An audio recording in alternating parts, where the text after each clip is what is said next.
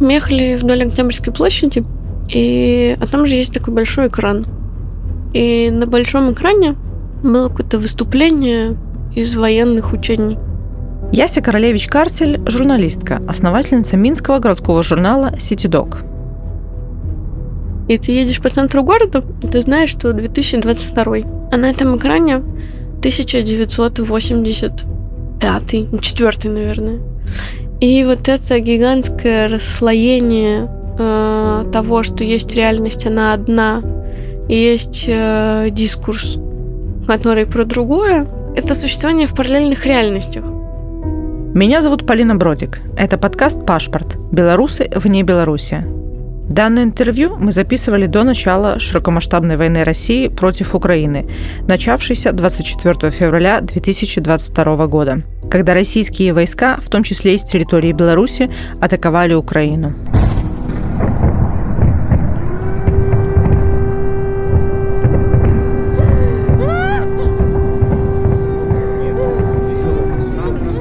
Мы приостановили выпуск эпизодов, но в итоге приняли решение все же опубликовать те интервью, которые были записаны до войны и на которые мы уже потратили свои усилия и ресурсы донора. Хотя бы потому, что в наших беседах кроются ответы на вопросы о кровавом режиме Лукашенко, который в этой войне поддерживает и кровавый режим Путина. Они бы атаковали наши войска Беларуси и России, которые были на учении. Поэтому не мы развязали эту войну, у нас совесть чиста. Тем более, что подавляющее большинство героев и героинь нашего подкаста волонтерят, донатят и воюют на стороне Украины. А Фри Беларусь Центр за это время эвакуировал уже больше двух тысяч людей. Если мы говорим о работе белорусских медиа, то это, э, я считаю, героическим подвигом э, вне зависимости от того, в какой стране на данный момент этот героический подвиг совершается.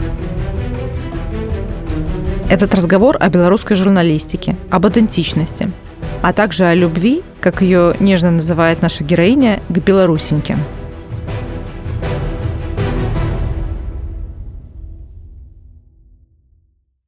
Начнем мы, наверное, с Сити Дога. Сити Дога в этом году исполнится 10 лет. Мы его сделали в 2012 году, и это удивительно, что это дело живет так много времени, что вот это десятилетие действительно происходит. Ну, то есть мне сложно Я нигде не работала так долго до этого, и тот факт, что я с самого основания вот там, и этот журнал продолжается и работает до сих пор, и продолжает писать, это для нас самих довольно удивительно. А чем ты занималась до Сити Дога? Я до Сити Дога работала в журнале 34 Магнет, который, в общем-то, исторически э, связан с Ситиногом, а до того еще я была в агентстве гуманитарных технологий Владимира Маскевича, помогала всеми силами, которыми могла. То есть я очень много была связана с активистским сектором когда-то давно. Когда CityDog только запускался, практически не существовало ничего подобного. Был 34 магнет, и, по сути, наверное, все из молодежных каких-то интернет-изданий.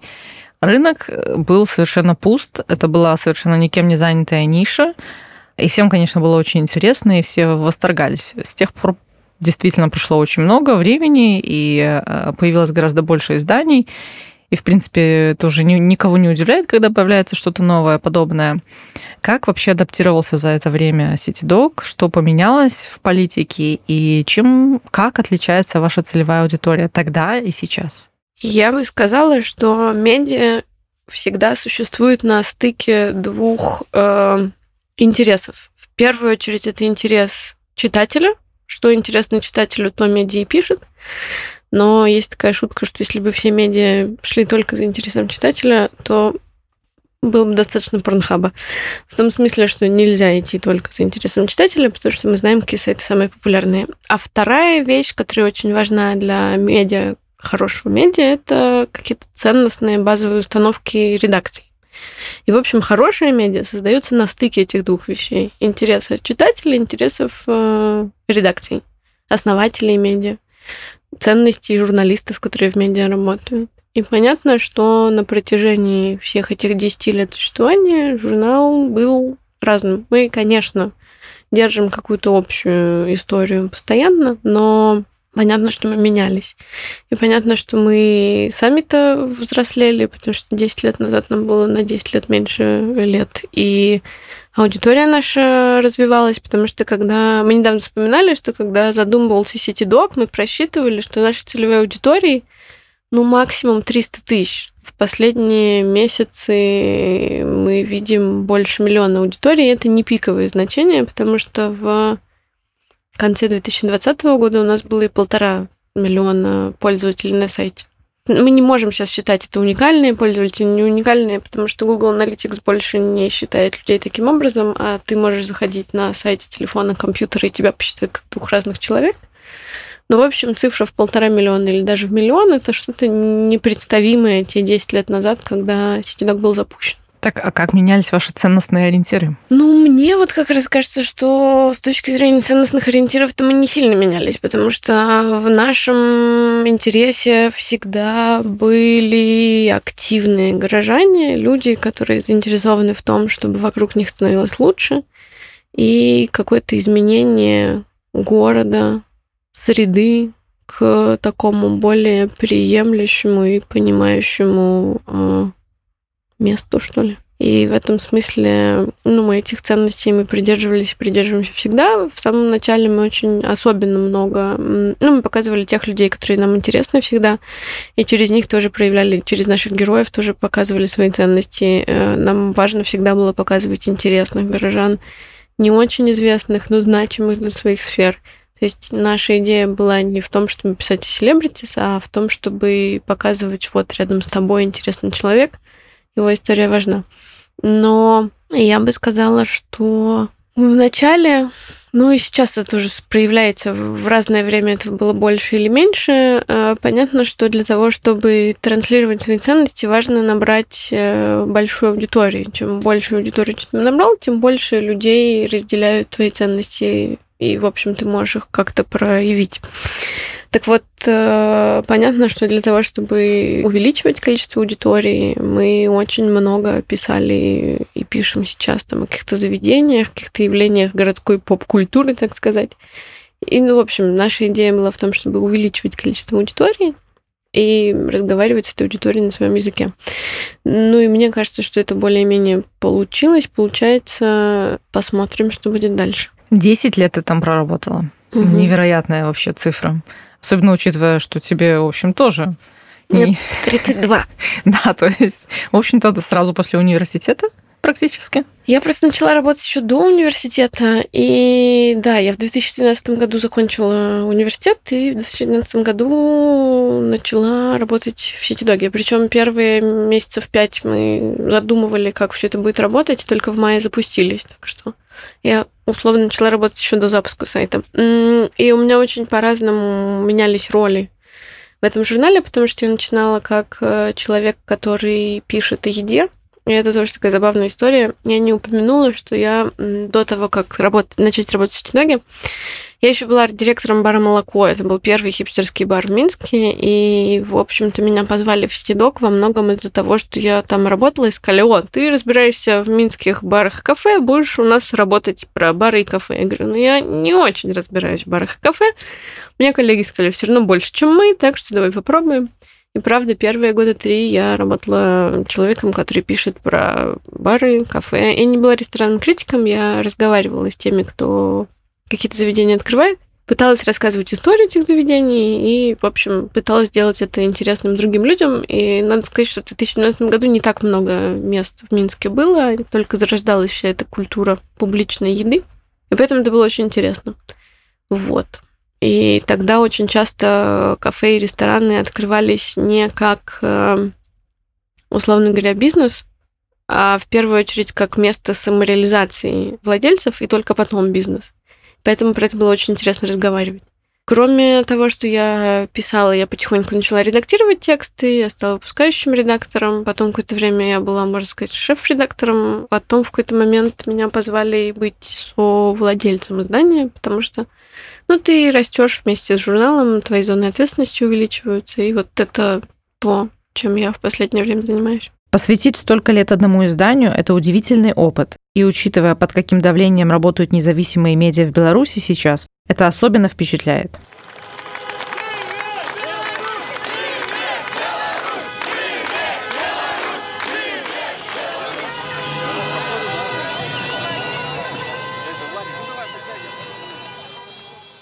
Никогда не хотелось бросить? Эм, Или поменять? Очень э, хотелось уйти в длинный-длинный-длинный отпуск, чтобы немножко отдохнуть. Я когда первый раз перегорела от э, работы в Ситидоге, я на несколько месяцев уехала и прожила в Чехии три месяца фактически. Я помню, что первый месяц я периодически возвращалась к текстам, смотрела на буквы, думала, нет, я вас все еще ненавижу, не буду читать вас буквы. А под третий месяц э, моего такого сабатикла было прям хорошо. Снова вернулся этот энтузиазм. А я, в общем, стараюсь быть достаточно оптимистичным человеком. И вот когда выгораешь, этого нету, а когда восстанавливаешься, это очень прикольно. И я подумываю о том, чтобы совершить что-то подобное сейчас. Мне кажется, что быть э, в медиа в Беларуси, давайте скажем, белорусским медиа, вне зависимости от того, где это происходит, за пределами Беларуси или в Беларуси, это такое достаточно жесткое мероприятие, от которого иногда нужно отдыхать. А что ты подразумеваешь под этим? Ну, я имею в виду, что sabbatical — это, правда, идеальная идея, которую я бы посоветовала многим для того, чтобы восстанавливаться, а не работать из последних сил. А почему жесткая? Ну, потому что если мы говорим о работе белорусских медиа, то это, э, я считаю, героическим подвигом, вне зависимости от того, в какой стране на данный момент этот героический подвиг совершается. И я думаю, что люди, которые по-прежнему делают белорусские медиа, это герои, которым, ну, я бы не имела никаких вопросов. Ну, то есть я понимаю, что когда ты существуешь в публичном поле, всегда есть какие-то вопросы, претензии и предложения, как можно стать лучше, но я иногда думаю, что сейчас не время для таких претензий. Мы не могли не поговорить с основательницей одного из главных городских журналов Минска о том, что сейчас происходит с городом.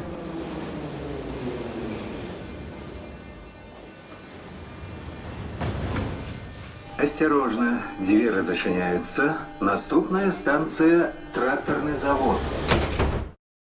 Где в Минске? Есть такая рубрика у вас. Б- Было. Периодически обновляем, да. Где в Минске Ясе сейчас э, приятнее всего проводить время? Я должна сказать, что последние полгода так получилось, я очень много езжу. Ну, то есть я могу работать из э, любого города, и поэтому работаю я из всяких разных. И вот за эти полгода я в Минске провела, наверное, в общей сложности месяца два. И вот, например, я была там последние э, две недели, и словила себя на том, что мне в Минске, в общем-то, хорошо всюду. Я понимаю, что каждый из нас, каждый белорус, находящийся в Беларуси, по-прежнему довольно часто испытывает тревогу по поводу своего нахождения в Беларуси, но у меня получилась удивительно привилегированная ситуация, в которой я имею возможность выезжать в места, которые кажутся мне безопасными. И после того, как ты выезжаешь в место, которое кажется тебе безопасным, твоя психика приходит более-менее в такое устойчивое состояние, поэтому, возвращаясь в Беларусь, ты чувствуешь себя безопаснее, чем чувствовала до отъезда. И в этом смысле, поскольку у меня есть такой запас нетревожности с собой, то сейчас, находясь в Минске, я прям очень классно себя чувствую на любом фактически месте, даже когда передаю передачу в СИЗО. Учитывая, что все-таки куча заведений позакрывалась за последнее время, остались ли какие-то любимые бары, рестораны или, может быть, появились новые? Тут надо сказать, что в том, что касается заведений, прямо сейчас ощущение, что очень много всего закрылось, пока нет. Но есть ощущение, что очень много всего закроется в ближайшее время, потому что э, понятно, что эмиграция из Беларуси ведет к тому, что аудитории тех кафе, которые мы все вместе любили, становится все меньше, а значит, эти кафе становятся все менее устойчивыми, и какие-то из них, я думаю, что рано или поздно закроются. Например, вчера я прочитала новость о том, что продается пивной бар «Белая ворона», который открылся недалеко от кинотеатра «Победа», и который, в общем, если туда заходить, оказывается довольно массовым местом. То есть, если туда приходишь, там не всегда можно сесть, потому что там есть люди. И, тем не менее, владельцы приняли решение, что его нужно продавать. Если говорить о моих персональных э, э, любовях, я бы сказала, что мое самое любимое место в Минске это Simple. Это ресторан, который находится в здании фабрики кухни. Это его вторая реинкарнация, потому что до того он находился на улице Октябрьской. И это такой пример современной белорусской кухни в новом прочтении. То есть это ребята очень профессионально, очень классно делают очень интересные блюда на основании только белорусских продуктов. То есть речь идет не о драниках, которые традиционно считаются белорусской кухней, а о каком-то новом современном прочтении. И мне кажется, что очень классный тренд, который можно найти прямо в любом европейском городе, в который вы приезжаете. И я бы сказала, что Simple один из самых классных примеров такой кухни, что мне удалось попробовать. Я еще очень люблю бар Q Лондон, который сейчас называется Джинет, который сделала очень классная команда минских барменов, которых я тоже считаю одной из лучших школ коктейльных на постсоветском пространстве. А пока мы монтировали этот выпуск, ресторан Simple, о котором упомянула Яся, закрылся.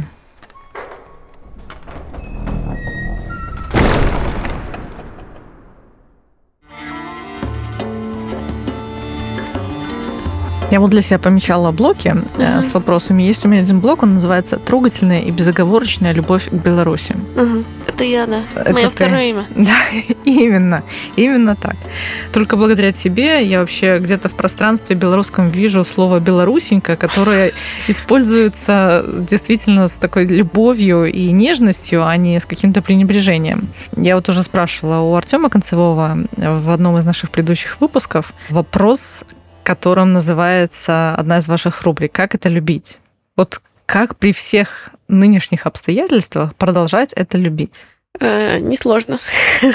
Он тоже так ответил, а потом замолчал. Черт. Я не подглядывала, честное слово. Мне кажется, что привилегией тревожных белорусов, которые остаются в Беларуси, является то, что когда ты трогаешь условно, или разговариваешь, видишь людей, которые в стране живут, ты чувствуешь невероятную э, взаимопомощь, поддержку и какое-то... Ну, единственное, наверное, неправильное слово, хотя, может быть, и оно правильное. И в этом смысле, когда ты видишь, как человек относится к руинке, как другой человек ухаживает за парком, или что-то такое прочее. Ведь как это любить, это рубрика про историческое наследие. Это истории про как раз занятбанную спадщину в первую очередь. Так вот, когда ты видишь отношение людей к всему этому, прям щемит, потому что любви очень много. А название рубрики появлялось из идеи, что многие из нас начинали путешествовать по условной Европе и, приезжая в Барселону, видели очень яркую архитектуру, яркую природу, и было понятно, как легко любить чужое яркое. Белорусская красота очень негромкая. И в этом смысле последние два года дают нам очень много поводов эту неяркую природу, культуру ценить, потому что она как-то подсвечивается с разных сторон, и я уже не понимаю, как это не любить. Но рубрику мы не переименуем. Назови пять любимых твоих мест в Беларуси, которые ты бы порекомендовала любому иностранцу посетить в мирное время. Ага. Я думаю, что последнее место, которое мне больше всего понравилось, это Изубрица. Это небольшая деревня недалеко от Освей. Это север Беларуси, северо-восток, я бы, наверное, сказала. Это удивительное место, туда довольно сложно приехать, в том смысле, что последнее место для еды и ночевки, оно находится где-то в Полоцке, Новополоцке. После этого нужно еще некоторое время потратить на то, чтобы доехать до Освеи. Освея – это очень симпатичный маленький городок на берегу очень большого озера, который известно тем, что там есть блуждающий остров Хозяин. То есть, правда, у этого острова нет на карте, потому что он периодически меняет местоположение. Так вот, после того, как ты от Освеи начинаешь ехать в сторону Изубрицы, ты попадаешь, ну, как будто в мультик из детства. Потому что ты сначала проезжаешь дорогу, буквально километров пять отъезжаешь от населенного пункта, смотришь налево и видишь загон, в котором есть 100-200 косуль и оленей. И думаешь, ну что я тут не видел? Наверное, такое много где есть. А потом смотришь, что со стороны тебя, ну, то есть со стороны машины, к загону подходит олень. И он находится в 20 метрах от тебя. И ты думаешь, да, такого я все-таки не видел никогда. И ты начинаешь идти к этому оленю, и он тебя не боится. Ну, то есть он смотрит на тебя, так думает, ну что-то непонятно, что за кожаный мешок. Но ты к нему подходишь, он не уходит. То есть он не видит тебя как опасность только потому, что его там численное преимущество олень есть перед человеком. И ты не понимаешь, как это возможно. В какой-то момент олень уходит, ты едешь дальше, и дальше косули находятся вне загонов. Они просто там живут. Потом ты приезжаешь в эту удивительную деревню из Убрицы, где можешь выпить кофе. И мы остались там до темноты, и когда темнота наступила, мы поехали, я поехала не в ту сторону случайно. Я выезжаю из маленькой деревни из Убрицы, где может быть там 10 домов, выезжаю в лес и вижу, что передо мной... А ты не можешь ехать быстро. Ну, то есть ты знаешь, что там есть очень много оленей и косуль. Ты понимаешь, что ехать быстро опасно. Поэтому ты еле тянешься по этой гравейке и твои фары выхватывают из темноты сначала одну группу косуль, потом вторую, потом третью. И ты понимаешь, что вот стоит твоя машина, а вот перед ней 20 косуль, они все смотрят на тебя, не понимая, а почему ты нарушил их покой. Такое ощущение, что они на дискотеку все вместе шли, а ты им тут немножечко помешал. И это правда невероятно. То есть там ты немного по-другому себя чувствуешь, потому что ты там не царь зверей. Ты там дополняешь что-то естественное, и это очень интересно. И там очень красивая природа. Это было первое место, просто я там совсем недавно была. Я очень люблю Друю, это тоже север Беларуси. Это город, который на самом деле как бы двойной. Есть белорусская Друя с одной стороны реки и латвийская Пьедруя с другой стороны реки. И по разные стороны реки стоят костелы. Это город с невероятно большой историей. Там можно посмотреть и на католицизм, и на православие, и на иудаизм. Там, наверное, самое красивое еврейское кладбище в Беларуси, которое расположено на холмах и которое наиболее сохранно, наверное, из всего, что я видела. И просто это ощущение, что ты просыпаешься утром в усадьбе, из которой ты видишь Латвию, это что-то невероятное. Ну и там еще есть смешная история про остров, на который местные жители, этот остров находится посреди реки между Белоруссией и Латвией, принадлежит он Беларуси. Поскольку это приграничная полоса, ты как турист туда попасть не имеешь права, но местные жители туда каждую весну отправляют коров, а каждую осень забирают. И все лето коровы тусуются на острове, к ним изредка приезжают их подоить. Ну, не изредка, несколько раз в день их приезжают подоить, а все остальное время коровы сами по себе на острове посреди нигде. И ты такой, господи, как это может быть? А потом ты, правда, просыпаешься с видом на этот остров, и оказывается, что коровы выходят на его самое основание, и там просто отмель, потому что река намела много песочка, но такое ощущение, что коровы ходят по воде, потому что они копытцами в воде, а ногами нет. И ты на это смотришь, думаешь, ну, это как бы и хорошо, спасибо, очень интересно. Э, если говорить о... Ну, правда, ты как будто все время в сказочках каких-то находишься, и это приятно. И там, правда, очень приятная усадьба, там... но лучше ехать со своей едой, потому что ресторанов там никаких нету. Ну, в смысле, ты там вряд ли где-то найдешь э, еду может быть, в Миорах, а это километров 30. Вот. А в самих, э, в самой Друе там 1500 человек всего живет. И туда, кстати, если ты белорус, нужно ехать с паспортом, потому что это приграничная зона. И там иногда эти паспорта проверяют. А если ты не белорус, то, мне если, кажется, если тебе даже не, нельзя. Если ты не корова, то точно не повезло. Не повезло. Вот. Еще мне очень нравятся белорусские болота, но если говорить там с точки зрения туризма, я бы... Ну, я правда так делаю, если кто-то приезжает в Беларусь, я стараюсь показать или Альманы, которые на юге Беларуси находятся, или, собственно, Ельню, она около Миор, около Друи. Там можно захватить одновременно Ельню, и Друю одной поездкой. Это очень интересно. Мне кажется, что про болото белорусские уже очень много сказали, но мне очень нравится, что за последние года четыре белорусы стали интенсивно туда ездить. Это не экологическая катастрофа, но это такой большой интерес к своему, и мне кажется, это великолепным. И на самом деле есть очень классная инициатива в Беларуси «Поход в народ». Это прям такие энтузиасты, которые тебе показывают э, лучшие белорусские места с лучшими возможными гидами. Там, например, есть хранительница Ельни, которая рассказывает тебе о болоте все. Она точно расскажет лучше, чем я, поскольку она там рядом живет. Но Альманы тоже интересно. Альманы – это болото на юге Беларуси. Там когда-то был полигон, и вроде как испытывали ядерное оружие, никто наверняка не знает, но поэтому там нужно быть аккуратненьким. Но тропа на болото такая оборудованная, там тоже очень интересно. И мы там были осенью, когда местные жители собирали клюкву, и нашим гидом был местный лесник – и было очень мило, как он помогал бабушкам, которые на лодке приплывали с другой стороны болотного озера и привозили с собой большие мешки с клюквой. Он помогал им выбраться из лодки и закинуть этот мешок клюквы на велосипед, который бабушки оставляли аккуратненько около клюквенного озера.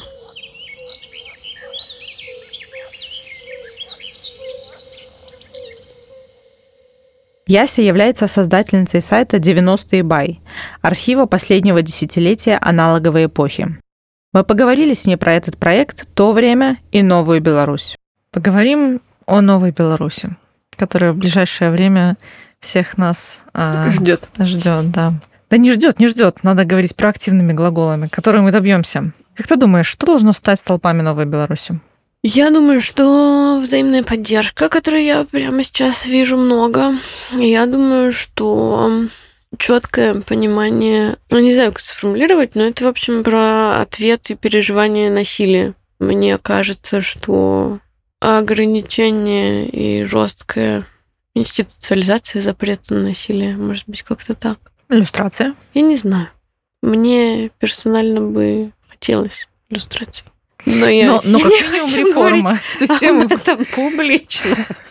У тебя в свое время был такой проект, который назывался «90-е бай», угу. посвященный а, истории Беларуси в 90-х. Там на нем сейчас висит э, плашка про реконструкцию до лучших да, времен. Да, до лучших времен. А, так, может быть, наоборот, сейчас самые подходящие времена вспомнить о том, что происходило тогда, и сделать выводы?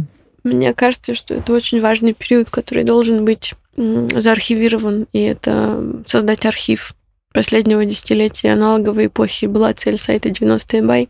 Э, он должен быть заархивирован для того, чтобы после как бы переосмыслен и чтобы из него были сделаны выводы. Но мне кажется, что это будут точно не первые выводы, которые мы будем делать в Новой Беларуси. В этом смысле я думаю, что не, нет рефлексированности этого этапа тоже связана э, с возможностью того, что произошло в 2020 году. Ну, в смысле, если бы эта рефлексия этого времени была проведена, то многое было бы невозможно, мне кажется. Я, ну, тоже, знаешь, сослагательное наклонение, которое очень сложно каким-то образом высказывать. Но я думаю, что Сейчас мы уже говорим о других основаниях, других вызовах, и это очень важно помнить о тех достижениях, которые тогда были получены, что ли. Но сейчас у нас другие будут поводы для рефлексии. А почему он сейчас закрыт? Потому что есть то, что болит намного сильнее.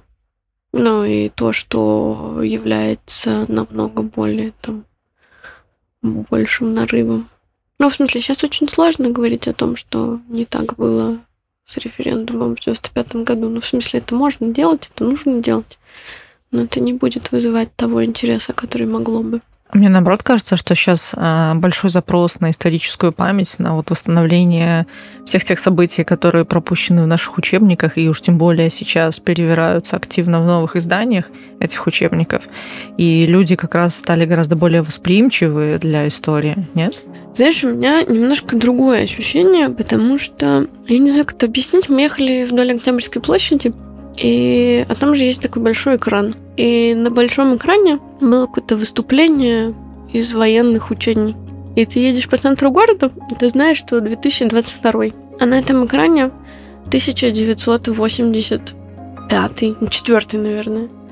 И вот это гигантское расслоение того, что есть реальность, она одна, и есть э, дискурс, который про другое, он не заставляет меня думать о том, что значит... Ну, то есть это как бы это существование в параллельных реальностях. И ты не идешь в то, чтобы доказывать, что параллельная реальность не права, она существует для тебя в другом мире, и у тебя есть своя. И ты в этой своей занимаешься чем-то другим. И мне кажется, что это другое, это не про 90-е. Что для тебя Беларусь в трех словах? Родима, свобода и любовь. Все. Это был подкаст «Пашпорт» о белорусах вне Беларуси. И я его ведущая Полина Бродик. В следующем и последнем выпуске мы поговорим с Маргаритой Вориховой, которая в 19 лет стала председательницей Белорусского национального молодежного совета «Рада». Этот подкаст создан при содействии Фонда поддержки креативного контента.